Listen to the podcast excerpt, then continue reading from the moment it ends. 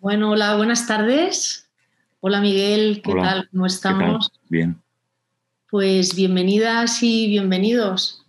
Soy Yasmin Paricio, coordinadora de Política, Sociedad y Programas Educativos de Casa Asia. Y estamos hoy, hoy en la conferencia Imágenes de la Mujer en los medios de comunicación de Mongolia, a cargo de, de Miguel Peiró. Miguel, muchísimas gracias otra vez por estar aquí de nuevo compartiendo con todos nosotros tu vasto conocimiento sobre Mongolia. Bueno, gracias a vosotros. No, gracias de verdad. Y además esta vez, eh, bueno, no es la primera vez, pero esta vez sí que enfocado al tema de la mujer y a los roles de género, que, bueno, como sabes, para Casa Asia son una prioridad, ¿no? Y, bueno, y de hecho, también recordaros que, esta conferencia que presentamos hoy eh, como una mini presentación del curso que, que realizamos también con Miguel Peiro el próximo, si no recuerdo mal, corrígeme Miguel, el próximo miércoles 21 de enero, titulado Mujeres de la Estepa, Género y Poder en la Sociedad Nómada Mongol. El 21 de enero. Y Miguel, pues si me permites, antes de, darte la palabra, sí que me gustaría compartir con el público mm, tu breve perfil. Eh, así que si me permites, eh, Miguel es eh, doctor en filología y especialista en antropología lingüística de los pueblos nómadas de Asia Central. Es autor de numerosas publicaciones académicas sobre el mongol y las lenguas altaicas de Asia y ha sido miembro del Observatorio del Tíbet y Asia Central de la Universidad de Barcelona y autor de los materiales didácticos sobre Mongolia de la Universidad Oberta de Cataluña. Además, es profesor de máster eh, Lenguas, Culturas y Relaciones Comerciales con Asia Oriental del Instituto Superior de Estudios Lingüísticos y Traducción de Sevilla y la Universidad de Córdoba. Bueno, como veis, en este breve perfil que resumidísimo de Miguel Peiro, pues podéis observar que es todo un privilegio tenerlo hoy aquí. Y así que, de nuevo, gracias Miguel, gracias también a, todos y todas vosotras por estar aquí hoy con nosotros. Y solo recordaros, eh, por favor, si podéis apagar los micros y las cámaras durante la conferencia para que bueno, no haya interferencias durante la exposición del profesor Peiro. Y para cuando acabe la exposición, eh, si queréis ir, si os surgen dudas durante la conferencia o después, podéis trasladarlas al chat y preguntar al profesor Peiro. yo le leeré las preguntas y, bueno, se puede iniciar un debate. Así que yo sin más dilación, Miguel, gracias de nuevo mm. y, y nada, te cedo la palabra. Bueno, pues muchas gracias, Jaimín, por la presentación. Y bueno, yo encantado ¿no? de poder así mm, participar una vez más en estas bueno, conferencias y webinars y todo eso, ¿no? Sobre el tema de la, de la mujer en concreto. Y bueno, pues vamos a empezar a hablar sobre este tema, ¿no? Claro, el, de lo que vamos a hablar es de un país que es Mongolia, que es muy desconocido, ¿no? Realmente hay muy poca información todavía creo, aquí en Occidente. Pero mm, corre el riesgo, como todos los países exóticos y lejanos, de ser visto pues, desde la perspectiva de los estereotipos, ¿no? de los clichés, a veces de los clichés incluso fomentados por el turismo. Y bueno, lo que tenemos que tener en cuenta es que Mongolia es un país real, ¿no? Y como es un país real y no una postal turística, pues entonces es un país lleno de contradicciones, que está cambiando, ¿no? que está adaptándose a los tiempos y que ofrece pues, muchas caras, muchas caras que son contradictorias. Y a veces incluso, pues, bueno, contradicciones bastante desgarradoras, ¿no? porque no, no se llevan bien. Son fuerzas en juego contradictorias que crean pues, muchas dificultades a, la, vida cotidiana de la gente. Entonces vamos a ir viendo un poco este tema de los estereotipos en los medios de comunicación en función precisamente de la realidad contradictoria de la Mongolia de hoy, de este país. Para poder así situarnos un poco voy a poner algunas imágenes y eh, así podemos verlo un poco mejor. Bueno, ahí está Mongolia, en Asia Central, que es un país con muy poca población, ¿no? en función de toda la extensión que tiene. Su, bueno, más o menos llega como desde París a Moscú en cuanto a, lo largo, y los habitantes de Mongolia son pues unos 3 millones y algo más, 3 millones 300 y pico mil este año. Y, es un país que tradicionalmente pues, se ha dedicado a la, ganadería nómada, ¿no? es decir, a intentar pues, vivir de la, del campo, ¿no? de, la, de la estepa en este caso. La, la, forma tradicional de los mongoles de vida es mm, rebaños, rebaños que son llevados por la estepa para eh, bueno, alimentarse y de paso pues, poder alimentar a estas comunidades humanas que son bastante escasas, ¿no? como digo, que demográficamente eh, bueno, tienen muy poca gente. La, la, situación de la Mongolia actual es que Mongolia es un país que ha cambiado mucho durante el siglo XX y sigue cambiando durante el siglo XXI. Es un país que ha pasado de esta forma de vida nómada, de pastores de la estepa, a la sedentarización, a la aparición de ciudades y, bueno, en general al mundo de la industria y del trabajador asalariado en estas industrias. Fundamentalmente en Mongolia hoy la minería, que es más o menos el sesenta y tantos por ciento del PIB de Mongolia. Entonces, bueno, todo eso ha llevado pues, a una situación bastante desgarradora dentro del país. La gente ha visto cómo su forma de vida tradicional entraba en crisis y la solución era precisamente acudir a estas nuevas ciudades que aparecían. Eh, esto es un fenómeno todo del siglo XX, prácticamente. Y bueno, lo que sucede también es que esto no, no ha sido algo así triunfal ¿no? para el país la gente que ha llegado a las ciudades para vivir, para intentar buscarse la vida en esta nueva sociedad moderna, se ha encontrado con que no tenía acceso realmente al trabajo, ni a la casa, ni a ningún tipo de esas comodidades que en principio daba la nueva sociedad industrial. Al contrario, se han quedado la mayoría en los arrabales de las ciudades, eh, transportando esas yurtas que ellos utilizaban en la estepa y ahora pues asentándolas como viviendas fijas, pero de alguna manera como chabolas, como favelas, ¿no? en torno a estas ciudades. Entonces, la situación de Mongolia es una situación realmente difícil. Hay una inmensa mayoría de la población que se encuentra por debajo del nivel de eh, mínimo ¿no? de subsistencia prácticamente. Y sobre todo concentrados así en, arrabales, ¿no? en círculos en torno a las ciudades la, en, esta, en esta historia así, digamos, tan cambiante y estos cambios tan modernos, pues evidentemente es muy importante, ¿no? Como es fundamental, claro, el tema de la, del género ¿no? y del papel que se le asigna a los diferentes eh, actores de este sistema de géneros que, en el que vivimos. Tanto los hombres como las mujeres han reescrito, resituado un poco los roles tradicionales que tenían. ¿no? Eh, fundamentalmente nosotros vamos a hablar de, estereotipos, que es por lo tanto algo falso, ¿no? algo eh, que no representa la realidad de la gente. Los estereotipos bueno, proceden más o menos del poder ¿no? a través de sus muchos canales y fundamentalmente son ideologías, ¿no? son discursos. Nosotros veremos un poco a las mujeres mongolas reales en este curso que empezamos la semana que viene, donde podemos ya un poco pues, ir situando ¿no? toda su, historia y todas las cosas. Pero aquí lo que vamos a ver fundamentalmente son discursos, discursos sobre las mujeres que se difunden ¿no? a través de las miles de posibilidades de los medios de comunicación. Los estereotipos en general ¿no? tienen esa función, una función un poco ideológica, ¿no? una función un poco de control en este sentido de la población. El estereotipo es un modelo al que bueno, se presiona de alguna manera a la población para que se parezca a él lo más posible y así por lo tanto se le, se le promete ¿no? que eso implicaría, implicará un éxito social, que ahí la vida cambiará y funcionará mejor. Sobre las mujeres en Mongolia, Mm, se han lanzado también estereotipos precisamente para que los asumieran, ¿no? para que vivieran de esa manera o intentaran vivir de esa forma. Y había, bueno, pues hay tradicionalmente unas palabras, ¿no? por decirlo así, reclamos, ¿no? palabras que sirven para atraer a la gente a esta forma de vida que los estereotipos recomiendan.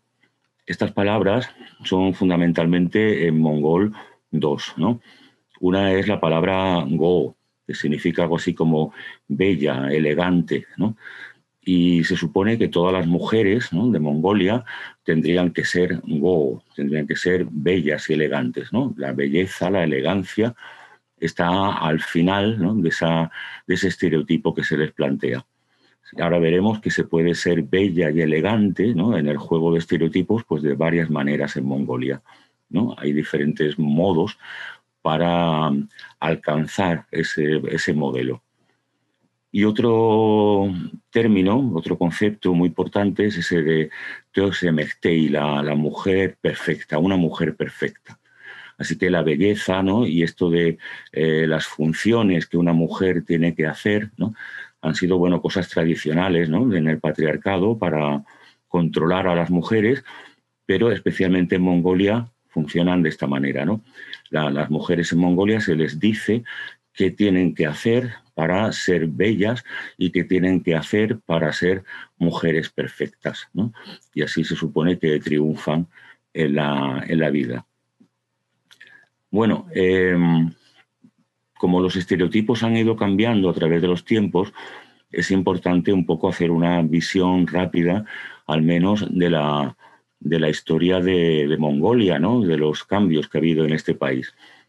Dicho así muy rápidamente, mm, Mongolia durante muchísimo tiempo ha sido una sociedad de pastores nómadas que han pastoreado a lo largo de la estepa diferentes eh, tipos de animales y que ha sufrido pues, una serie de cambios a través de los tiempos. ¿no? El modelo de la vida nómada, de la vida pastoril, todavía continúa en Mongolia por una parte importante de la población y en este modelo, claro, las mujeres mm, son parte de esa labor cotidiana del pastoreo. El modelo de mujer, de la mujer pastora, la mujer que se consideraba valiosa y que se consideraba importante, era fundamentalmente una mujer fuerte, ¿no? una mujer vigorosa que podía mm, trabajar a diario en este, bueno, este trabajo tan duro ¿no? que es el pastoreo. Entonces, eh, no hay eh, tradicionalmente alusiones a que la belleza femenina pase por la fragilidad o por este tipo de cosas, ¿no? sino al contrario, se trataba siempre de mujeres, eh, digamos, asertivas, ¿no? que eran capaces de tomar las riendas de los caballos en el pastoreo y también las riendas de la vida comunal de estas yurtas. ¿no? Em, este modelo tradicional de, mujer fuerte del campo, de la estepa, no implicaba que no hubiera una dominación patriarcal que se manifestaba en muchas cosas. Por ejemplo, en los ámbitos a los que podían acceder, el tipo de funciones, incluso dentro de la, bueno, del grupo ganadero, de la tribu, en este sentido, que se dedicaba al pastoreo y otras muchas cosas. Pero no tenía este carácter, por decirlo así, de ama de casa doméstica, ¿no? que aparecerá en otras sociedades sedentarias. Aquí todo, todo, todo el grupo debe trabajar y, por lo tanto, no hay la posibilidad de crear un ámbito doméstico privado ajeno a lo que podríamos llamar las necesidades de, subsistencia que se tienen que garantizar por todo el grupo. Em, la, ya digo, la imagen así, ¿no? tradicional de las mujeres mongolas, más valorada era eso, ¿no? Eran gente em, rolliza, ¿no? Con los pómulos rojos, ¿no? Que se le veía sana y, fuerte. Eh, incluso la palabra um, que es para hablar de, la gordura ¿no? en Mongolia, es también la palabra para hablar de la belleza. ¿no? Ser gordo eh, y ser bello era un poco lo mismo. Y también la palabra para hablar de la salud. Una persona gorda era una persona sana, ¿no? así tradicionalmente se entendía. Eh, eso estaba asociado a la, a la salud. Em, ya veremos que la delgadez y estas cosas aparecen ya en la modernidad. ¿no? Eh, pasando así muy rápido por la historia, pues durante la Edad Media Mongolia se, embarca en unas aventuras militares, ¿no? crea un imperio, el famoso imperio de Genghis Khan, y este imperio empieza bueno, a, declinar prácticamente a la muerte de Genghis Khan y eh, durante los siglos XVI, XVII, XVIII, Mongolia eh, se convierte más o menos en la periferia de la, monarquía china, ¿no? empieza a vivir bajo la influencia china. Eh, durante el siglo XX, por una serie de avatares que ahora tampoco tenemos tiempo de explicar, mm, Mongolia entra en la órbita soviética cuando se produce la revolución rusa, al poco tiempo se produce también una, revolución, un, bueno, un traslado de la revolución rusa a la propia Mongolia. Y este es el momento en que empieza, por decirlo así, la modernidad en Mongolia. Es esta sociedad soviética que empieza en el año 21, 24, se acaba de, asienta, la que va a crear, ¿no? por decirlo así, la modernidad es la que va a crear realmente las ciudades y también va a crear toda la ideología del progreso, de la modernidad, del avance hacia el futuro, que eran conceptos que no pertenecían ¿no? tradicionalmente a esta sociedad. Entonces, a partir de esa época socialista de Mongolia, es donde empezamos a encontrar mm, también los medios de comunicación. Los medios de comunicación de masas aparecen prácticamente al mismo tiempo. Entonces, bueno, durante casi todo el siglo XX, del año 21 al 91, Mongolia vive en esta sociedad socialista que ha dejado pues unas marcas muy importantes en el país, ¿no? Ha dejado una forma de vida que todavía continúa en cosas positivas y en cosas negativas, como ahora veremos un poco, eh, tradicionalmente esa aventura imperial prácticamente no deja muchas huellas en, Mongolia, en la Mongolia de hoy, ¿no? pero sí hay una historia mítica de ese tiempo como una época dorada de los mongoles, y entre las cosas que aparecen allí en esa época dorada mítica, un poco, ¿no? por cómo se cuenta, está el tema del papel de las reinas, de las acompañantes de los canes. Los canes, los reyes de Mongolia, por decirlo así, tienen unas reinas que se llaman Hatun en mongol. Y eh, durante todo el imperio estas mujeres aparecen como eh, reinas leales a los canes, reinas que les aconsejan, que les dan buenas eh, ideas y que incluso mantienen la cohesión de la nación mongola en las épocas en que hay alguna crisis masculina, por ejemplo, derivada de que se muere un can y hay que elegir a otro y tal. En esos interregnos, las mujeres ocupan los cargos directivos, ¿no? pero siempre, claro, en sentido de regentes, ¿no? de interinas, esperando la llegada de un nuevo can que se haga cargo ya realmente de todo. Esta imagen se ve mucho en las, en las, imágenes sobre el imperio, en esto de la mujer sentada al lado del can, en diferentes eh, cosas que encontramos ¿no? de la historia de Mongolia, donde refleja un poco, ¿no? ya así en imagen, esa especie de compañerismo leal de las mujeres, siempre supeditadas ¿no? al marido, Khan, que es realmente el importante. Mm, eso ha quedado como una especie de, historia, también de mujer ideal, de, mongola ideal. Y esto, por ejemplo, se ve en, bueno, aquí veis la, la, mujer ¿no? de Kublai Khan, eh, Xavi, y esto se puede ver incluso, bueno, se ha repetido. De alguna manera, así también un poco míticamente, en la Mongolia moderna. Durante la, bueno, la construcción de este Estado socialista hay una figura muy importante que es Damdin Sukhvatar, que está por toda Mongolia, los monumentos a él, y, que es el héroe rojo, ¿no? que es el nombre de Ulan Bator en realidad en mongol, el héroe rojo, y este hombre pues tiene una, una mujer, ¿no? que es Janjma, ¿no? es la, la, mujer de él. Cuando él muere, que muere más o menos en el tiempo también de la muerte de Lenin, ya es en la primera etapa socialista, pues la mujer Janjma se queda un poco como regente, ¿no? por decirlo así, del Estado socialista. Llega a ser presidenta de Mongolia, pero solamente presidenta interina, ¿eh? entre la muerte de su marido y la elección entre comillas, eso de elección de un nuevo jefe total, ¿no? líder de la Mongolia socialista, que va a ser otro que se llama Choi Balsan. Y, es curioso porque ella un poco representa ¿no? esa especie de idea de la Hatun, ¿no? de la consorte. Incluso hay fotografías ya cuando Choi Balsan llega al poder, ya en Mongolia, pues como aquí Jan Ma está en segundo plano, ¿no? todavía un poco como heredera ¿no? del antiguo marido, entregándole el poder al nuevo hombre. Esto es prácticamente el único eco que queda así de una imagen, de un estereotipo de las mujeres que vengan de la época del imperio mongol. ¿eh? Aunque es una época que se considera muy, muy valiosa ¿no? a niveles de identidad.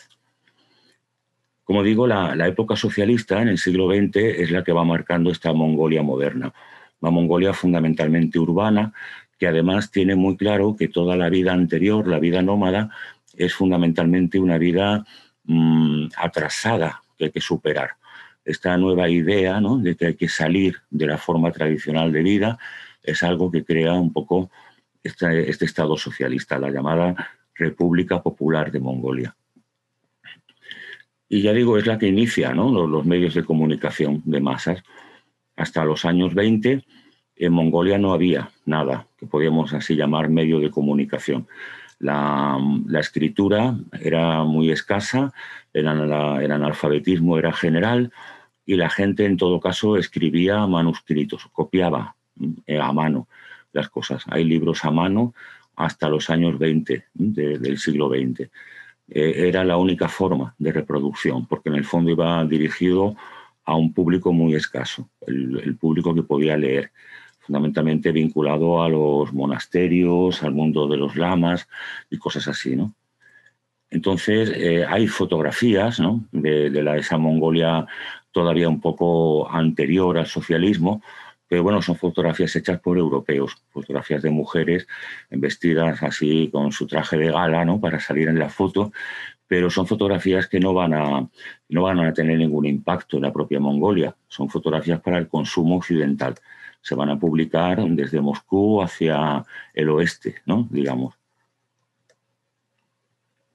Y bueno, el primer periódico que aparece en Mongolia es precisamente el periódico del Partido Comunista, que es el periódico UNEN, La, Verdad, literalmente traducción de Pravda, en mongol. También alguno más, Ulanod, Estrella Roja, ¿no? este tipo de periódicos. Eh, son periódicos bueno, de partido y va a ser la, única, la única fuente de medios de comunicación que hay en Mongolia. Eh, luego aparece todo un mundo de carteles y ese tipo de cosas también muy típico ¿no? de, este tipo de mm, regímenes políticos. Y así podemos decir que se inicia, de alguna manera, los medios de comunicación en el país.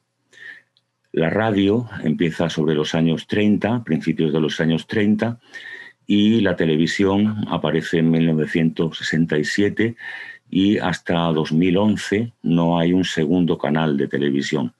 Así que en el fondo estos medios tampoco son muy amplios.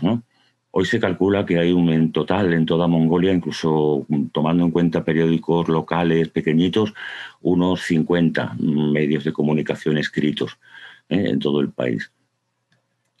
Pero bueno, aquí se va a iniciar este juego de la, de la, difusión, de la comunicación de masas y, ideologizada, ¿no? marcando una serie de estereotipos, de imágenes, de cosas positivas, negativas y todo ese tipo de cosas.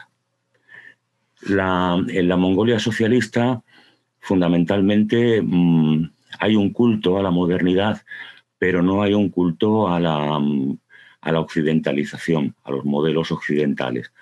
En principio se trata de cambiar esa imagen de la mujer pastora por una nueva mujer trabajadora, trabajadora socialista, una proletaria del, partido y del Estado. Y entonces lo que va a fomentar el régimen va a ser sobre todo imágenes de mujeres mm, trabajadoras, que se vea que son mujeres del pueblo ¿no? directamente, y que están teniendo éxito en ámbitos que se consideran de alguna manera modernos. El mundo de las oficinas, el mundo de las fábricas, de los aparatos, de las cosas que se pueden utilizar para viajar, todo lo que implique máquinas y ese tipo de cosas, pues es una cosa que aparece claramente como moderna y como progreso. Em, todas las imágenes de esa época son más o menos así. Son mujeres de la, de la estepa que ahora están en una oficina ¿no? y de alguna manera han cambiado su vida. La, vida en la estepa se, se reescribe ahora en unas cooperativas como una vida de trabajadoras pero siguen un poco los, los estereotipos ¿no? de la misma mujer fuerte, en el sentido de mujer trabajadora, dura, que es capaz de tirar adelante ¿no? con el país ahora entero, ¿no? con esa cooperativa grande ¿no? que conecta con el Estado. También las mujeres que aparecen, pues eso, ¿no? Por ejemplo, como pilotos de aviación, pues lo mismo, ¿no? Su aspecto y todo, ¿no? Es eso de gente así rolliza, fuerte, que, que no tiene nada que ver con lo que después, ahora veremos, eh, surge, ¿no? Con la, la, otra modernidad que llega después también muchas imágenes de mujeres, pues eso, eh, estudiando, ¿no? Por ejemplo, esta imagen de una mongola, pues en la Universidad de Leipzig, en la República Democrática Alemana, en el laboratorio de física, ¿no? Aprendiendo cosas para después volver a Mongolia, ¿no? Y también imágenes donde se ve pues las mujeres mmm, manejando ¿no? aparatos incluso que la mayoría de gente no sabe utilizar todavía como esta mujer que está pues haciendo que la comunidad pueda escuchar bien la radio ¿no? porque la está conectando y tal y está mostrando las cosas que se pueden escuchar eh, ya digo, la, imagen siempre es de eso, mujeres, eh, un culto, digamos, a la mujer trabajadora, a la mujer mm, proletaria en este sentido moderna. Mujeres que ahora ya, bueno, mm, o trabajan todavía en la ganadería, pero ya en cooperativas, por lo tanto asalariadas al de la cooperativa, o trabajan en las nuevas ciudades y en las industrias que esas ciudades pues van creando. Cuando se producen la caída en general de las sociedades socialistas soviéticas, pues Mongolia también, ¿no? La perestroika, la glasnost, todo eso se importa a Mongolia y inmediatamente el Estado socialista entra en una crisis, una crisis que desemboca al final pues en la abolición del Estado socialista y la creación de una república mm, democrática de libre mercado económicamente, ¿no? Que, de alguna manera reniega ya de esa etapa socialista. Eh, el cambio de golpe en los años 90 a esta nueva sociedad socialista, eh, perdón, capitalista o de libre mercado, es un cambio que provoca, bueno, que es muy rápido ¿no? y que provoca un desconcierto total. La gente ve que de pronto las cosas que estaban garantizadas por, por ley como ciudadano, como era, por ejemplo, el derecho a una vivienda, la luz, el agua, comida, todo eso ya no está garantizado. Ahora se trata de, conseguirlo. Mm, vendiéndose en el mercado como, trabajadores. Y eso lleva pues, también a un cambio total de las imágenes sobre la mujer. Todos los medios de comunicación abandonan totalmente esa imagen de la trabajadora fuerte, mmm, proletaria, campesina, ¿no? de la estepa, por una imagen completamente occidentalizada de la mujer y de lo que implica ser bella y ser una mujer perfecta, ¿no? en esos dos reclamos, anzuelos que se les enseñan siempre. Y bueno, a partir de ahí pues entra toda una deriva, ¿no? Mm, de que se llama, bueno, podemos decir así, se ha, descrito como una sexualización total del, del, de lo femenino, ¿no? De la feminidad. Aquí veis, por ejemplo, una cosa muy curiosa, ¿no? Es un, es un cartel de la Junta Electoral Central de Mongolia eh, llamando a los jóvenes a, a ir a votar, ¿no? Entonces el cartel dice, jóvenes, eh, os espero en el, colegio electoral tal, tal, ¿no? Y, y, por favor no olvidéis vuestro documento de identidad y no sé qué, os estoy esperando. Entonces, bueno, esta es una mujer tomada por lo visto de, es una actriz porno americana o algo así, que ha sido llevada a, los carteles, pero curiosamente están hechos por la Junta Electoral ¿eh? de Mongolia, ¿no? no es una iniciativa privada, es el propio Estado, ¿no? una forma de llamar a los jóvenes a votar es utilizando este reclamo. Estas imágenes mmm, van a ser, bueno, cada vez más generales, ¿no? De hecho, además, eh, bueno, el Estado socialista de alguna manera tenía una imagen así muy eh, puritana, de alguna forma, sobre el tema del sexo. Eh, todo este tipo de, instrumentos, de cosas de cosmética y de todo eh, eran muy difíciles de conseguir en ese tiempo, todo eso aparece de pronto como una cosa que viene de fuera, ¿no? que viene de la modernidad del mundo. El mundo moderno es así. Y ellos han vivido, se, se, explican a sí mismos en una burbuja ¿no? que no estaba dentro de esto. ¿no? Se parece a eso de la famosa ola de erotismo que nos invade, que decían al final del franquismo también, ¿no? bueno, pues un poco de, quizá al salir de una dictadura aparecen este tipo de, imágenes también. Y, bueno, en el siglo XXI ya, ¿no? Pues la, la, imagen, los estereotipos de las mujeres triunfadoras, de las mujeres bellas, ¿no? de todo ese tipo de cosas, es un modelo que cada vez tiene menos diferencia con bueno, la, forma occidental, ¿no? los, clichés occidentales incluso las mujeres mongolas eh, se difuminan en estos mm, reclamos y pierden incluso sus rasgos asiáticos. ¿eh? Se, busca un poco que se parezcan lo más posible a, occidentales, que ya no haya esa diferencia.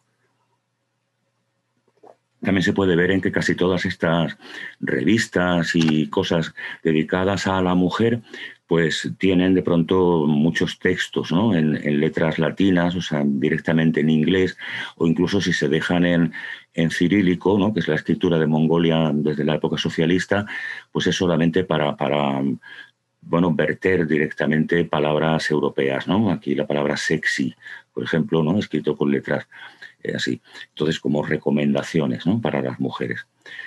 Em, hay un, polo muy importante en esta época que es Corea del Sur. Mm, muchos mongoles y mongolas emigran a Corea del Sur para trabajar y, hay una copia, ¿no? un poco de los modelos de belleza que se fomentan en Corea del Sur. Específicamente todo este mundo de, la, de las operaciones de cirugía estética, este tipo de cosas para cambiar el aspecto y tener un aspecto más occidental. ¿no? Aquí ves aquí pues dos grandes eh, famosas modelos de Mongolia, eh, ya con todas sus operaciones y tal, la nariz y no sé qué, para parecerse lo más posible en sus rasgos a una, a una modelo global, que siempre sería occidental también eso, ¿no? en las portadas de las revistas, en todo este tipo de cosas, la, difuminación ¿no? que hay entre lo occidental y lo no en cuanto al modelo de belleza femenino aparece eso, ¿no? La delgadez extrema, este tipo de cosas que, no eran tradicionales del, modelo de belleza tradicional de la estepa.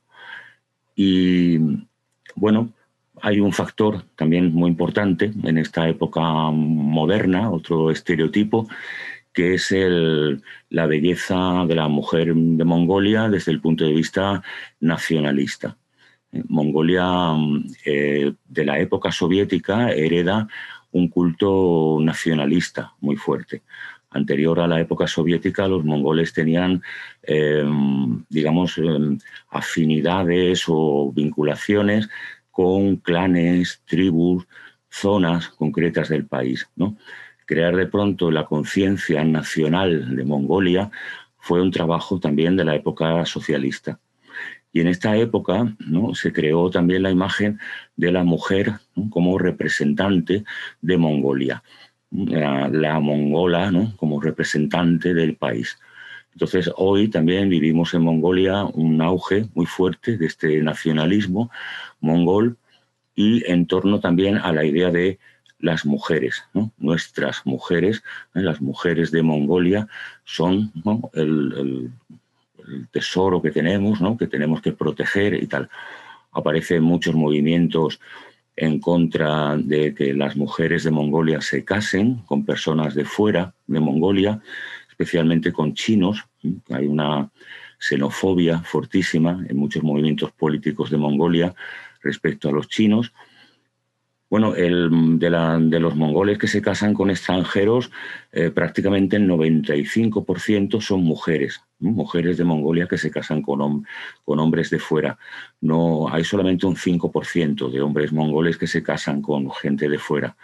Entonces aquí aparece todo el tiempo también una imagen de peligro. Las mujeres mongolas que se casan con hombres de fuera Veis aquí, ¿no? La relación esa, ¿no? La mujer es la propiedad, ¿no? Al revés no pasaría nada, ¿no? Porque entonces el, mongol adquiriría. Una propiedad. Una mujer nueva. Pero aquí visto desde la, esta idea patriarcal es que la mujer mongola en este momento se, se va del país, ¿no? Se pierde. Para el país, porque ella siempre, claro, dependerá, ¿no? Esta idea de, ese marido, ¿no? Entonces, bueno, aparece todo un culto a una belleza de la mujer mongola asociado a una tradición, pero ya no a la tradición de la estepa, sino más o menos a una tradición folclórica que se puede ver pues, en toda una serie de trajes eh, típicos, este tipo de cosas. ¿no? Esta imagen de mujeres guapas ya al modelo un poco occidental, pero que se visten con los trajes tradicionales precisamente para reflejar esto. La, bueno, hay muchos actos públicos en Mongolia donde, que son prácticamente actos políticos de afirmación nacional, donde lo típico es que haya un desfile de mujeres que aparecen con sus trajes tradicionales y todo eso como si estuviera todavía en la época del imperio, mujeres que son así ya atractivas desde el punto de vista de la modernidad, pero que asumen esta función. Y la mujer esa de la estepa, pues que en teoría es la mujer tradicional, no aparece, no, se, suple por esta nueva especie de imagen ¿no? creada. Y bueno, la, la, modernidad de Mongolia ha sido bastante traumática porque ha implicado que bueno, muchos hombres no han encontrado su lugar en el, en el mercado y eh, se han visto pues, como fracasados desde el punto de vista de que no pueden garantizar el sustento de la familia. Eso ha provocado una crisis de la masculinidad muy grande, una tendencia al alcoholismo masculino, especialmente en las ciudades, y la aparición pues, de familias donde la mujer se queda sola al cuidado de los hijos.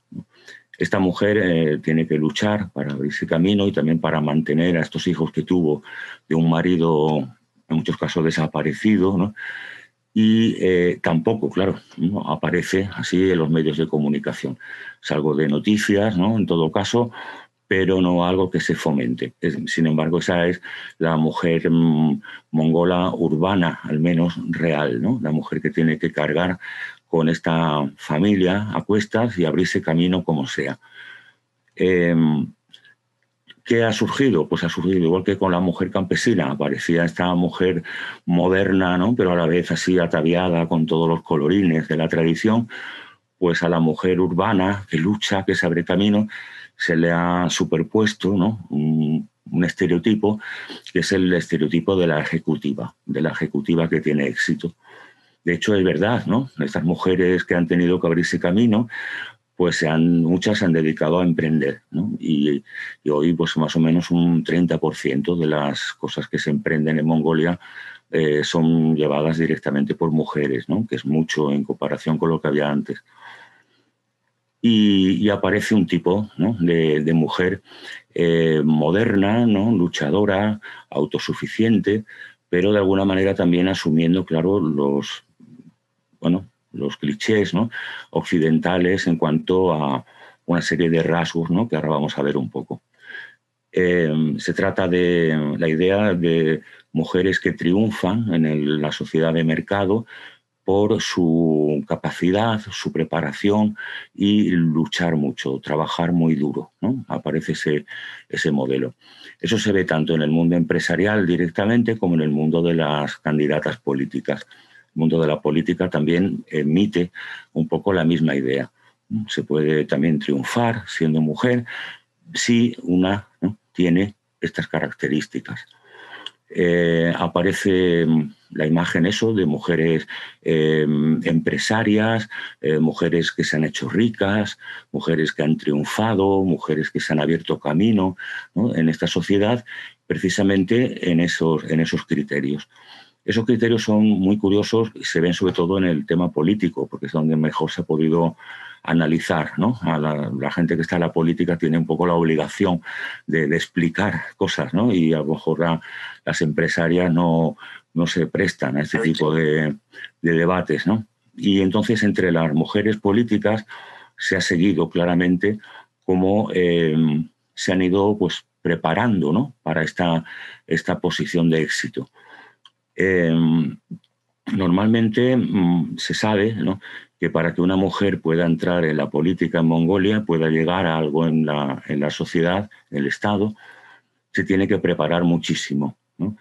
Eh, son mujeres que se preparan tanto em, intelectualmente, académicamente, como físicamente incluso.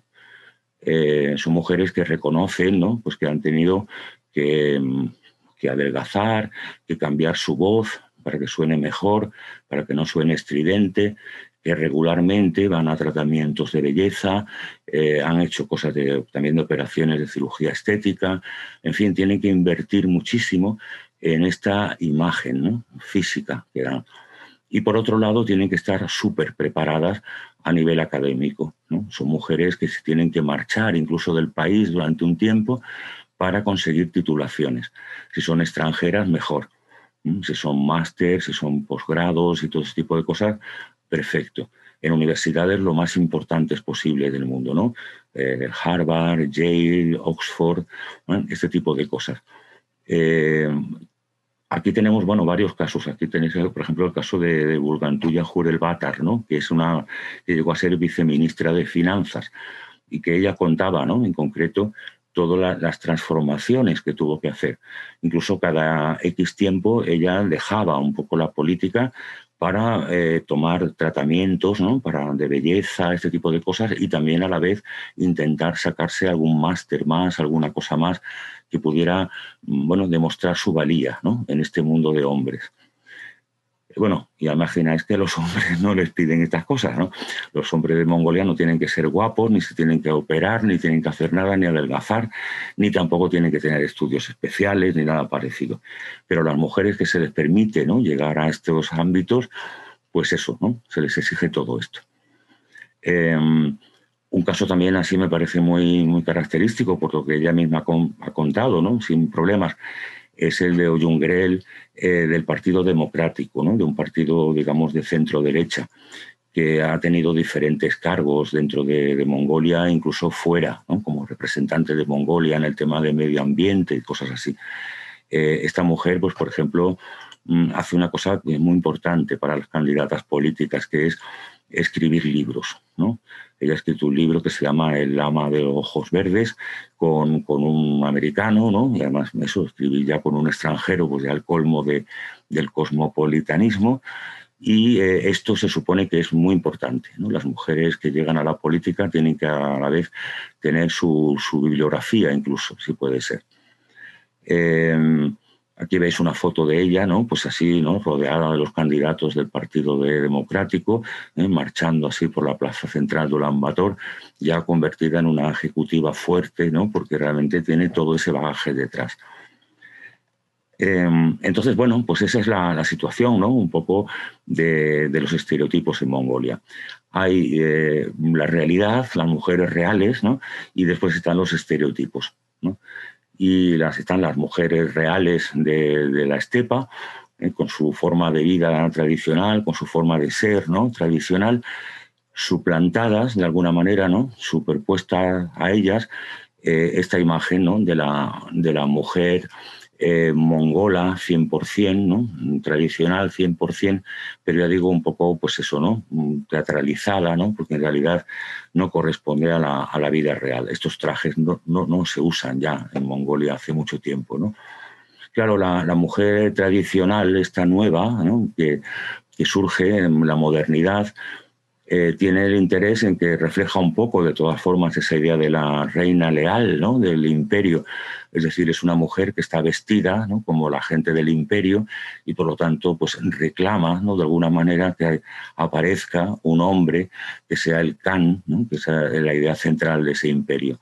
Entonces, para esta crisis de la masculinidad de los hombres, para estos hombres que están desesperados en el mercado, que están bajo el alcoholismo, pues esta mujer representa eh, la mujer que está en su sitio, ¿no? porque de alguna manera deja un hueco ¿no? a que aparezca al lado siempre un can.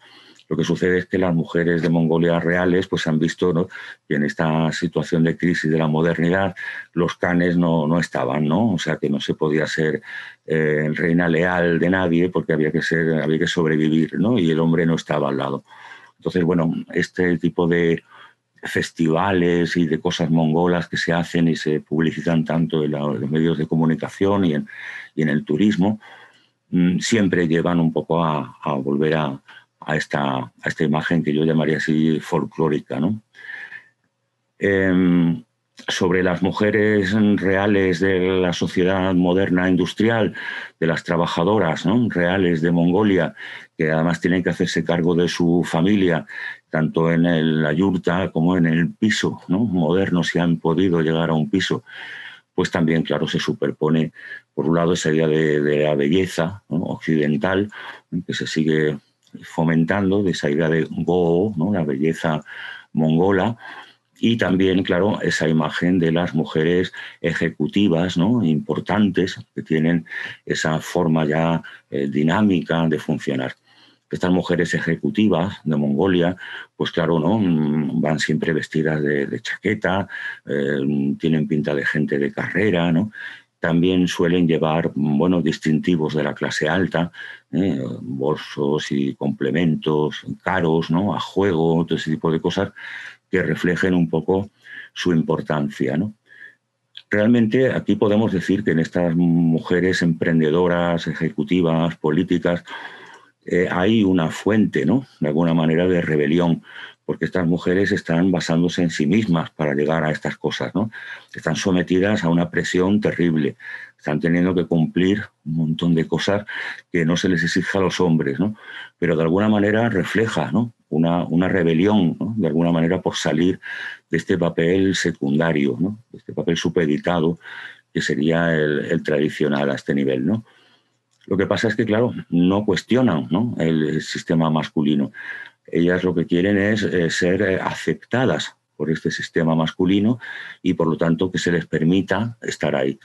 Y para eso pues, se ponen todas estas, todos estos objetivos personales a cumplir para poder ser admitidas, más que cuestionadas, más que cuestionar, digamos, el, el modelo. Pero bueno, mmm, frente a estos estereotipos, la, mongola nacionalista, tradicionalista, de la ropa, la, la, ejecutiva, la política, y luego esas mongolas de reales, ¿no? de pastoras y trabajadoras, pues también surgen otras cosas en medio, ¿no? y cosas que están de alguna manera cuestionando esta globalización. Por ejemplo, en el, en el mundo budista pues están apareciendo mujeres como las que veis aquí, que están organizando ellas mismas sus propios monasterios budistas y que están bueno, pues, tomando las riendas ¿no? desde la vida espiritual de Mongolia también desde ellas mismas. ¿no? Eh, hay todo un movimiento nuevo de chamanas en Mongolia que también reivindicando un pasado ¿no? y unas raíces, pues cuestionan esta modernidad y sus clichés, ¿no?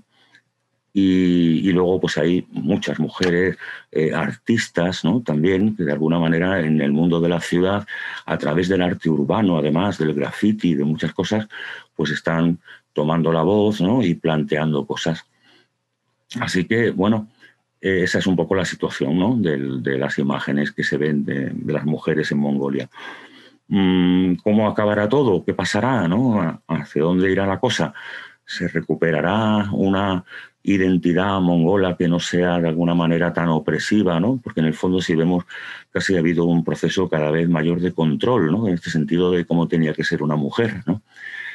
Bueno, pues depende de todas las fuerzas que están en juego. Las mujeres mongolas tienen la fuerza para poder hacer eso, lo han hecho siempre a través de la historia, tirar adelante, ¿no? salir de todo eso.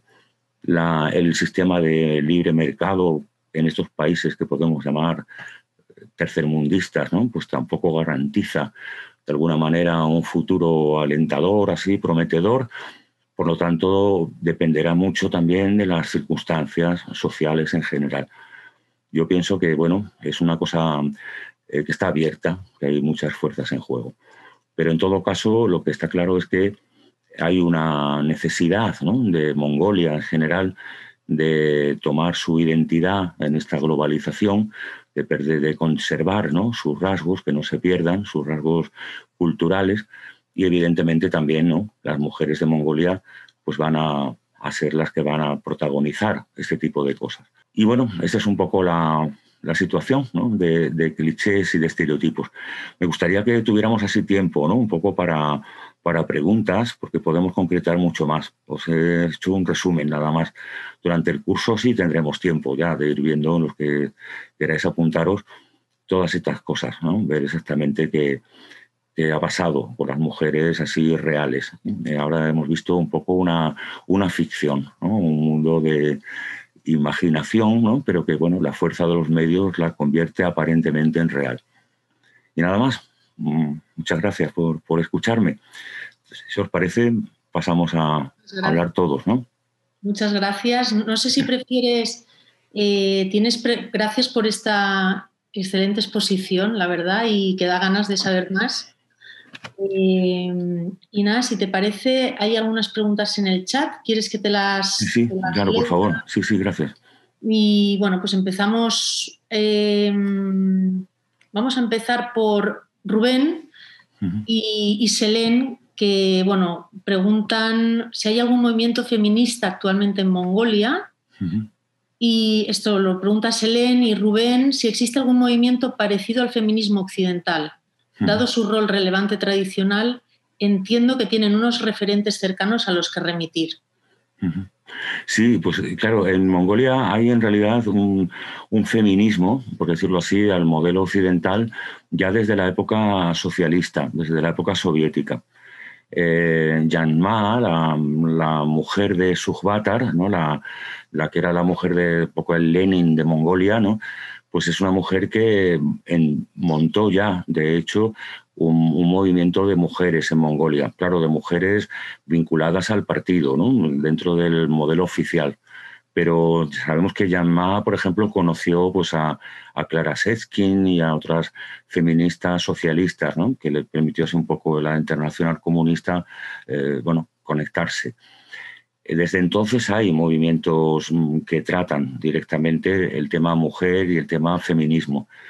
Las, Mongolia, la, sociedad de la Mongolia socialista mm, igualó completamente los derechos de hombres y mujeres y esa es una de las herencias positivas, ¿no? de alguna forma, la conciencia de que no había un papel supeditado por, mm, por la ley del universo de las mujeres respecto a los hombres. También el Estado socialista permitió el acceso de muchas mujeres a los estudios. Hoy la mayoría de las mujeres en Mongolia tienen un nivel de estudios mucho más alto que el de los hombres, precisamente porque se intentaba que tuvieran un futuro, ¿no? Y, que, y entonces se entendía que era más difícil para las mujeres abrirse camino si no tenían estudios. Entonces las mujeres en Mongolia hoy tienen un nivel muy bueno de estudios en general y eso también hace, claro, pues que esté más, haya más acceso ¿no? a, las corrientes internacionales de todo tipo, políticas y de todo. Hoy hay movimientos así directamente que se reclaman del, feminismo.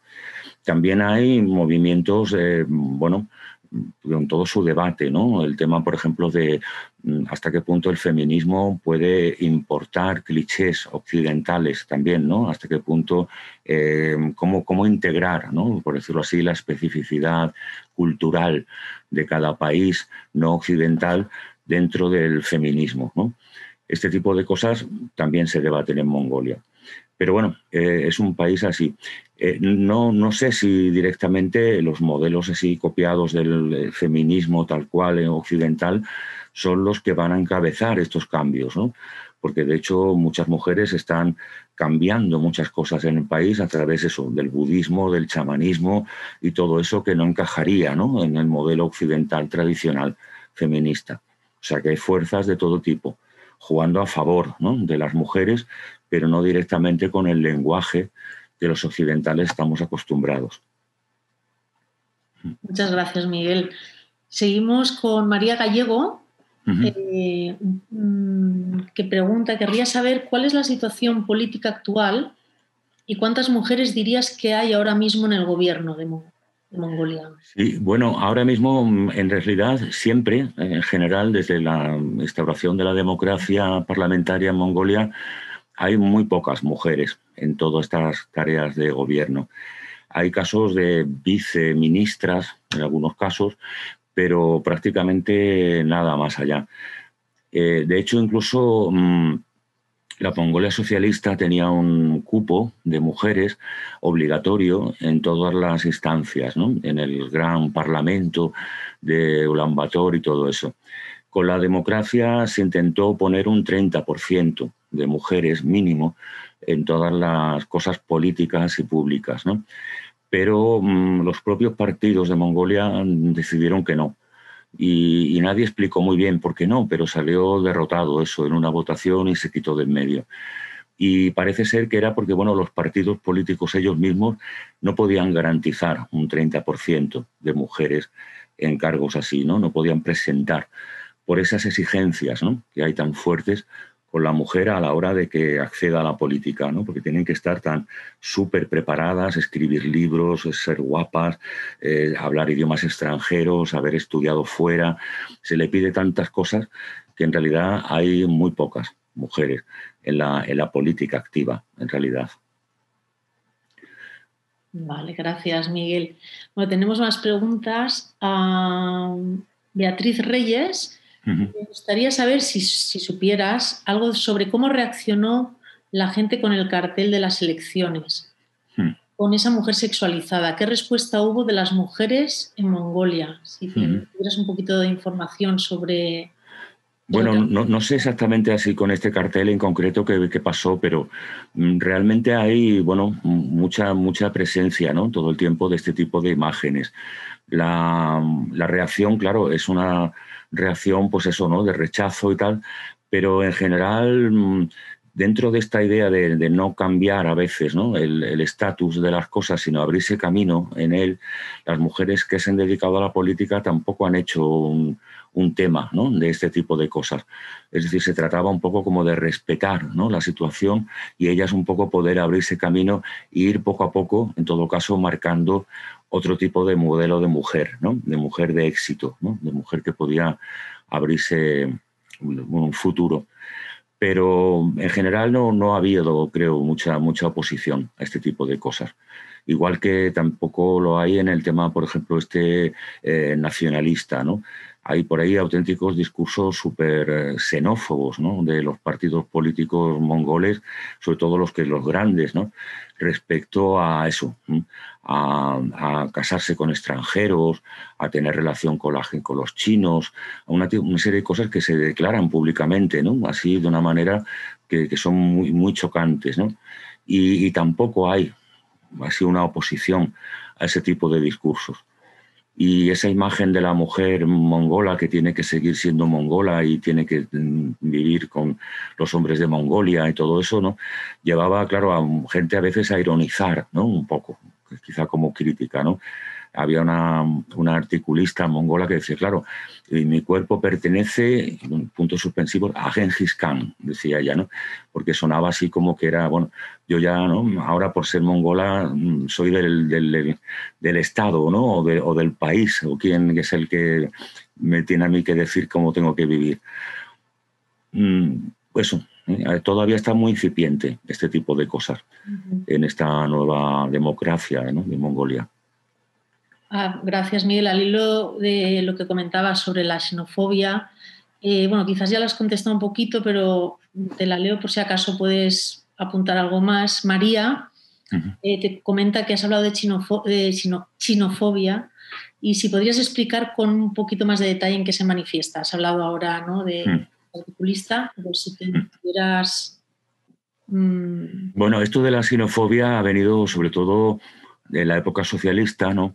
cuando primero Mongolia se separó de, China, de la, de la, China monárquica y después de la primera república china, de la época de antes de la revolución del, socialismo chino, y, entonces eh, se entendía que los chinos eran la amenaza que tenía Mongolia.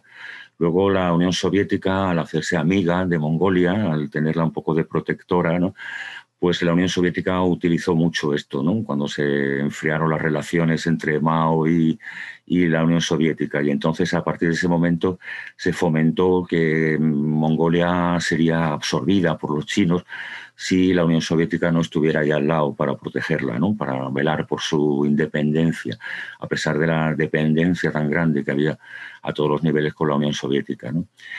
Y a partir de entonces, pues ha quedado ese, ese anti chino, ¿no? esa mentalidad contra, contra todo lo que venga de China. Em, se ve, bueno, en la vida diaria, no sé, muchas cosas así absurdas, ¿no?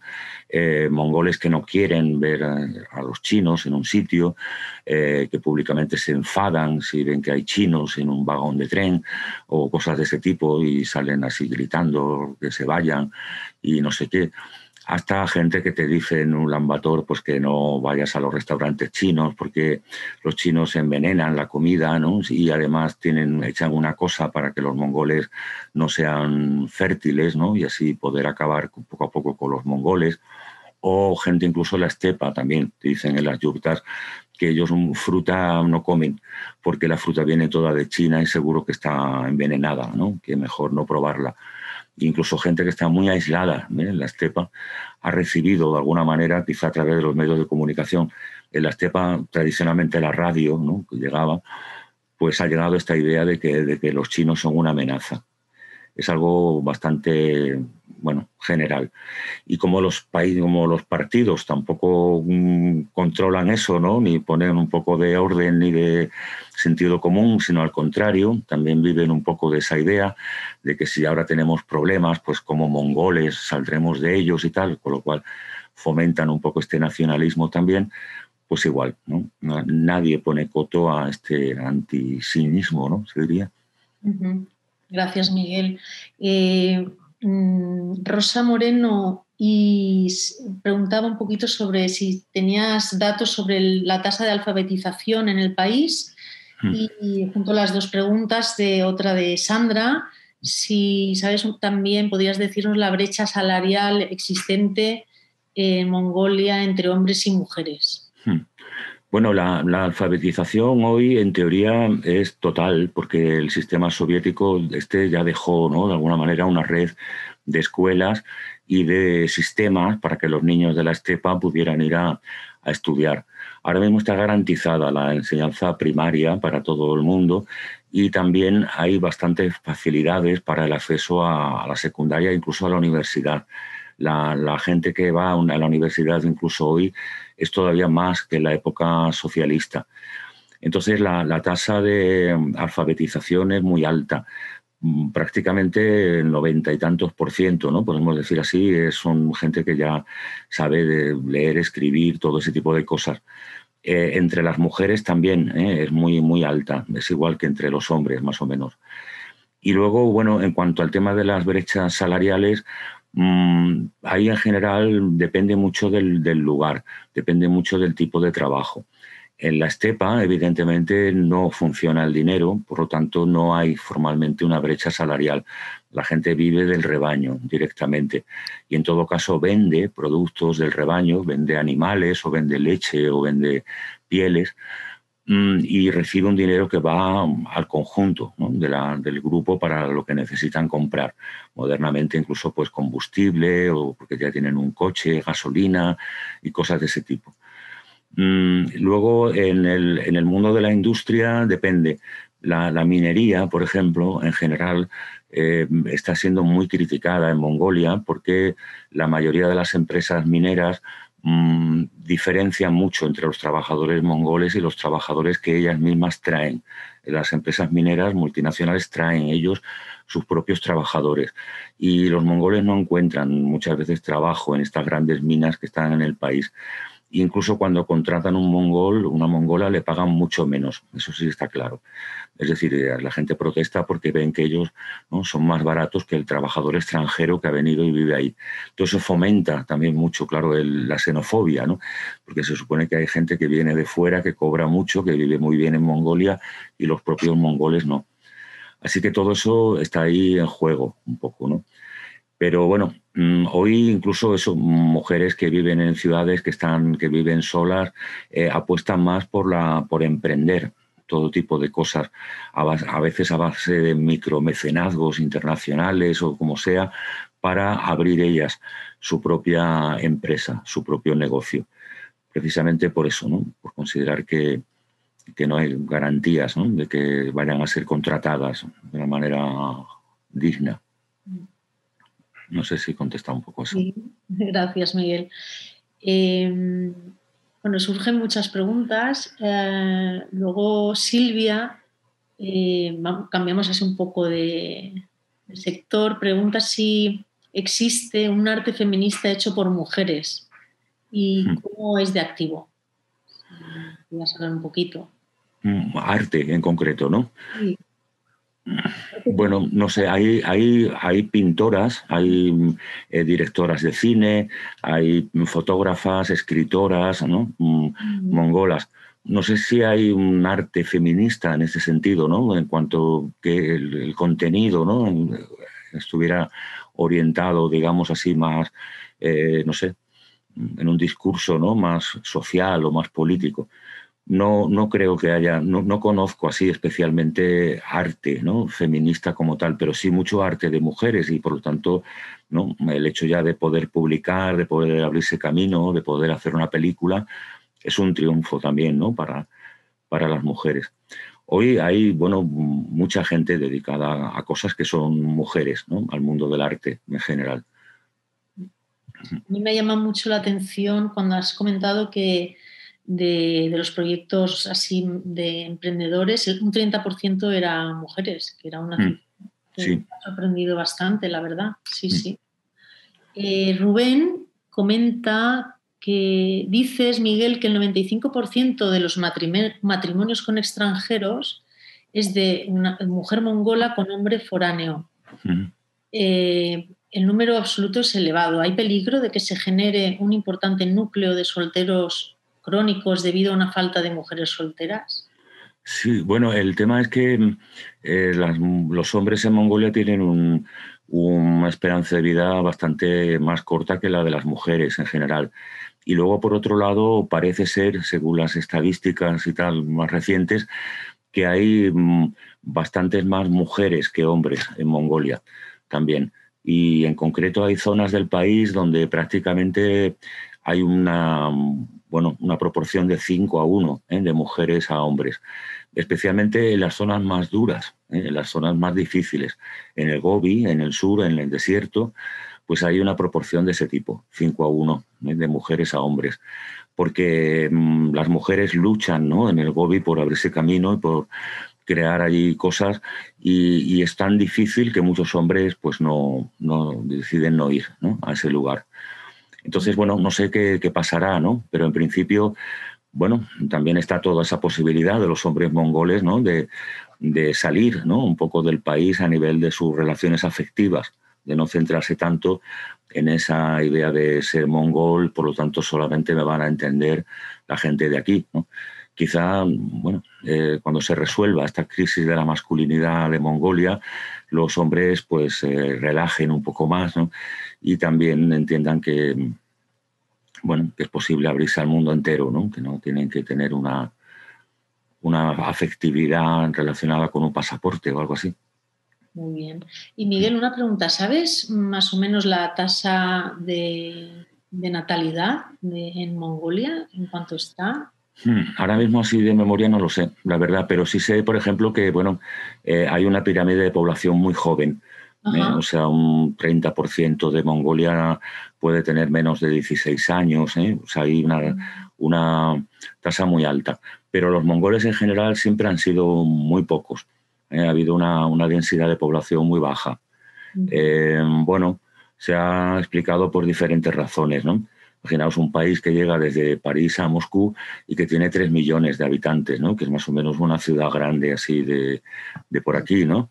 Entonces, mm, esto se ha explicado por diferentes motivos. Uno era, bueno, por ejemplo, la, mm, la presencia del budismo la lamaísta, ¿no?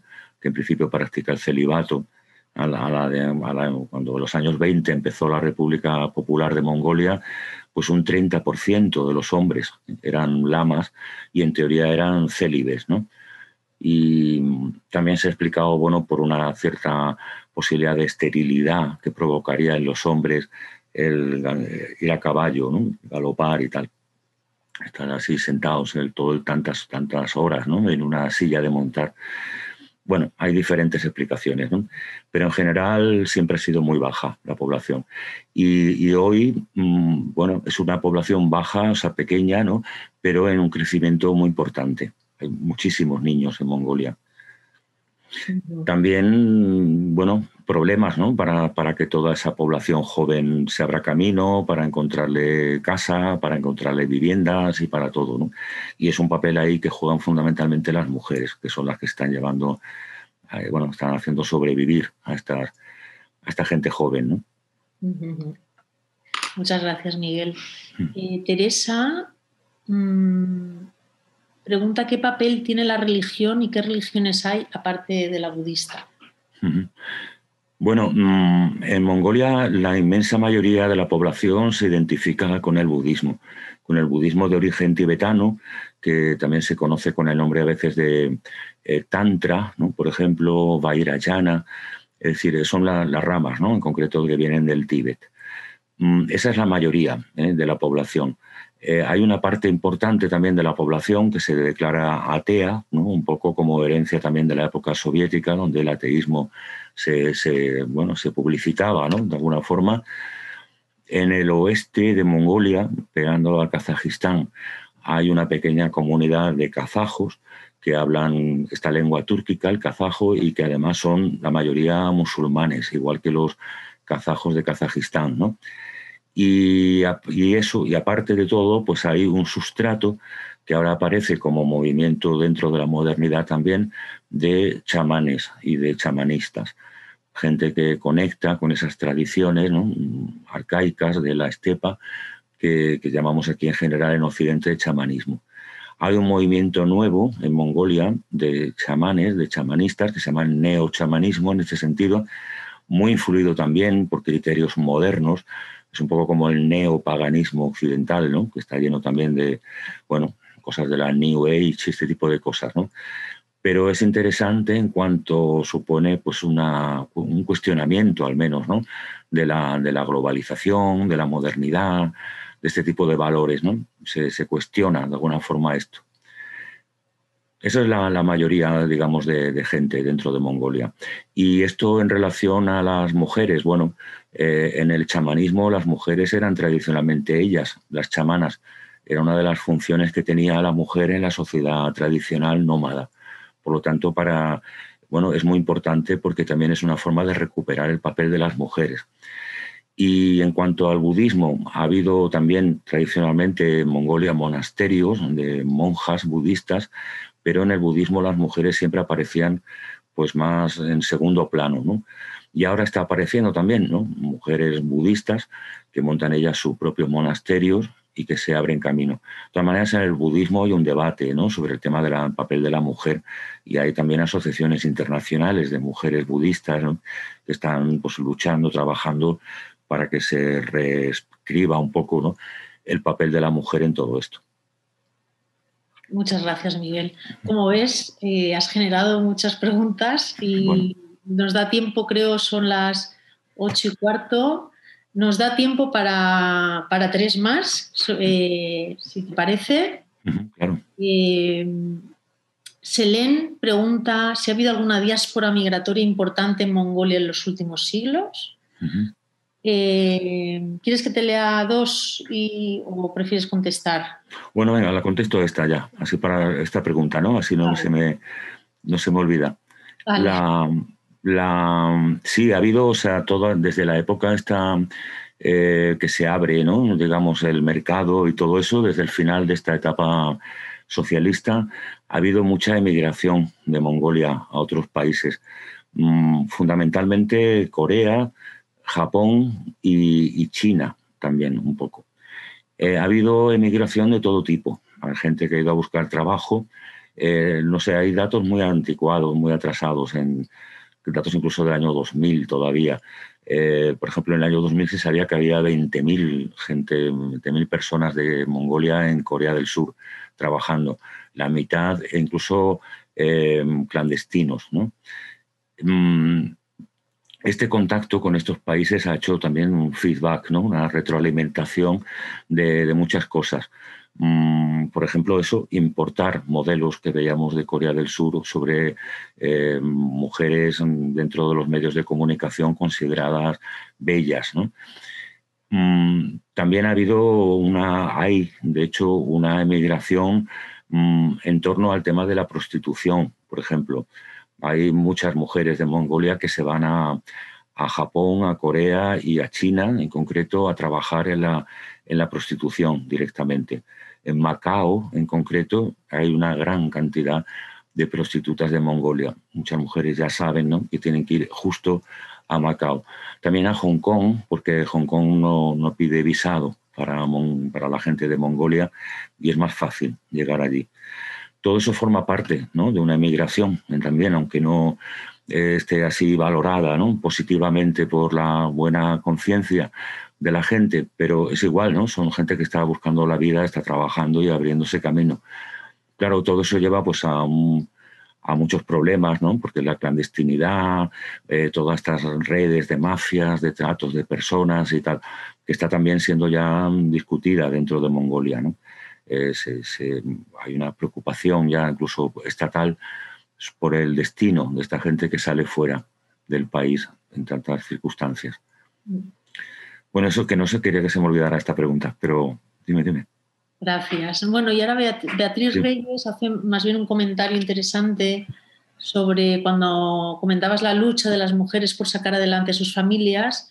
Comenta Beatriz que hay un movimiento encabezado por mujeres que se llama Breathe Mongolia, que pretende acabar con los problemas de contaminación del aire, principalmente para que los hijos puedan crecer sanos. Gracias, Beatriz.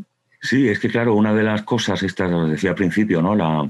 las contradicciones un poco desgarradoras de la Mongolia moderna, una de estas cosas que ha sido esa, ese acudir a las ciudades se ha hecho de esa manera tan caótica, ¿no? tan tensa, pues que ha llevado a que está, a estos barrios de yurtas, de favelas, ¿no? podemos llamar así, mm, que hay en estas ciudades, pues sean muy contaminantes el hecho de no tener, eh, bueno, las ciudades han inhibido prácticamente este movimiento migratorio hacia ellas y entonces no han creado infraestructuras para toda esta gente que ha llegado.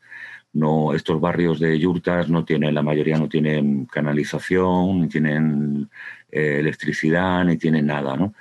Entonces la gente pues ha cubierto eso como ha podido a base de combustibles más o menos contaminantes como el carbón, por ejemplo, ¿no? el calentarse en el invierno pues, con carbón.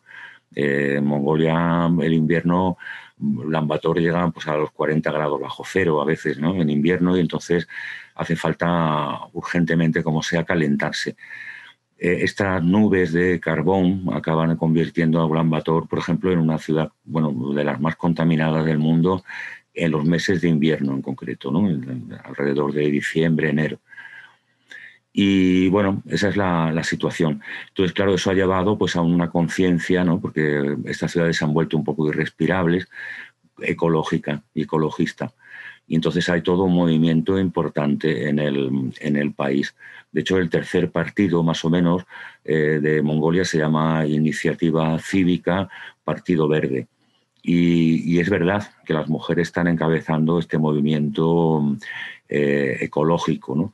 Pero bueno, porque en realidad yo creo que a nivel de iniciativas populares y de asamblearismo ¿no? y este tipo de movimientos hay una participación muy alta de las mujeres, de estas mujeres reales, ¿no? por decirlo así, no de las ejecutivas agresivas, estas de la, de la política profesional. En este caso no son políticas profesionales, son gente que se organiza para resolver problemas. ¿no? Y bueno, por ejemplo, el partido este verde, este mm, Iniciativas mm, Cívica, eh, está dirigido por una mujer también. O sea, hay realmente aquí bastante más presencia, sí. Muy bien. Miguel, pues son y 22. Yo sí que, mm, bueno, tienes comentarios, excelente exposición, muchas gracias. profesor. Eh, ay, y Mari Carmen pregunta, perdón, ¿qué proyectos pueden realizar las mujeres en el Gobi siendo un desierto? Bueno, pues el pastoreo, igual. ¿eh? O sea, mm, animales que, claro, ¿no? Como los camellos, por ejemplo, ¿no? Que pueden aguantar mucho más los, los viajes largos por el desierto pero en principio los desiertos también. En realidad el desierto de Mongolia que llamamos Gobi es una, es una zona de transición entre la estepa y el desierto. De hecho, Gobi en mongol no significa del todo desierto, sino esta especie de ecosistema ¿no? de transición. Entonces hay zonas más o menos con pastos también, hay pues, oasis, hay algunos ríos y se puede sobrevivir. Y bueno, fundamentalmente es eso, animales que tengan una resistencia grande, ¿no? Como el camello. El camello es el animal emblemático, claro, del Gobi ya. Y, de la, de la, del camello pues se saca todo, ¿no? La leche, la, todo, eh, la carne, mm, se hacen todos los productos lácteos y tal. Es decir, las formas de vida de los mongoles ya están adaptadas desde hace muchísimo tiempo a este vivir todo desde, desde el rebaño. ¿no? El rebaño lo aporta todo, incluso las pieles para bueno, poder hacer cosas ¿no? de abrigo, eh, hasta las cuerdas están hechas de crines, es decir, prácticamente todo, menos la madera, surge del rebaño. Muy bien, muchas gracias Miguel. Creo que no me he dejado ninguna pregunta. Gracias a, todos por vuestras preguntas. A ti Miguel, yo aprovecho una curiosidad. ¿La mayoría de fotos que nos has mostrado son tuyas? Algunas sí y otras son de los medios, precisamente. Las que eran, digamos, más de mujeres reales, ¿no? Intentaba que fueran más así personales, pero bueno, todas las otras me interesaba que estuvieran sacadas de, los medios, ¿no? De la televisión, de la este prensa, este tipo de cosas. La que estamos viendo ahora es tuya. No, esta es de un fotógrafo de otra persona. Sí, que lo conozco un poco, pero no, no es mía. La atención ha sido también un Sí, esta me parece así, ¿no? Como un camino abierto también, ¿no? Y la, bueno, la dificultad, ¿no? Porque podía representar el futuro para las mujeres, pero de todas maneras sí siguen adelante, ¿no? Se siguen dando. Y yo, para finalizar, sí que me gustaría que nos dijeras pues de qué va a tratar el curso que empieza la semana que viene y si nos recomiendas alguna película que, ilustre un poco lo que nos has contado hoy. Bueno, pues el curso es una, historia, ¿no? en ese sentido, de Mongolia, eh, viendo el papel, el lugar que tenían las mujeres en todo esto. Mm, son bueno, diferentes sesiones. Una trata sobre las mujeres pastoras, ¿no? las, que se llama pastoras y chamanas, porque precisamente era esta la función que tenían en la sociedad tradicional. Después la experiencia del imperio mongol, de las guerreras y consortes del imperio mongol, de esas guerreras y reinas leales que veíamos antes. Después lo que implicó la Mongolia socialista, todo ese gran siglo XX, bajo este modelo, y se titula algo así como Camaradas y Amas de Casa, porque por un lado se les daban igualdades de derechos y tal, pero por otro lado también se fomentaba de alguna forma una forma de vida urbana, en torno a una mm, familia nuclear y un poco al modelo del, piso. Y bueno, y ahora pues el mundo de las emprendedoras, de las iniciativas, ¿no? para salir de todo esto, que sería un poco ver la, Mongolia actual, ver en general qué, sucede. Mm, las películas hay muchas sobre, sobre el tema de las mujeres. Hay una que se llama mm, eh, Chamán, que hicieron hace poco, no recuerdo ahora la directora, no sé cómo se llamaba, pero era una memoria de, bueno, de cuando ella era joven ¿no? y conoció a un chamán y después ella se hizo directora de cine y todo eso. Refleja un poco quizá la, bueno, la transición ¿no? y esa dualidad de la Mongolia tradicional y la Mongolia urbana. Ah, pues en general, durante el curso ya veremos así bastantes eh, bueno, autoras mongolas, ¿no? Y ya podemos también ver una bibliografía un poco más detallada de todo esto. Muchas gracias, Miguel. Gracias a ti. Yasmin. Bueno, pues en nombre de Casa Asia, darte otra de las gracias a ti, por supuesto, y a todas las personas que habéis asistido a esta interesante conferencia.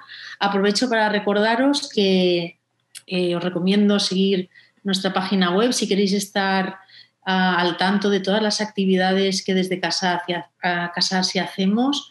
Eh, podéis inscribiros al boletín de Casa Asia, que sale todos los viernes. Podéis seguirnos en Twitter, en Facebook y, en Instagram. Es decir, que os animamos a, a, que nos sigáis y, por supuesto, nos podéis escribir al correo de Casa Asia. Y sin más dilación, Miguel, pues nos vemos la semana que viene en el curso. Gracias a todas y todos. Un abrazo fuerte.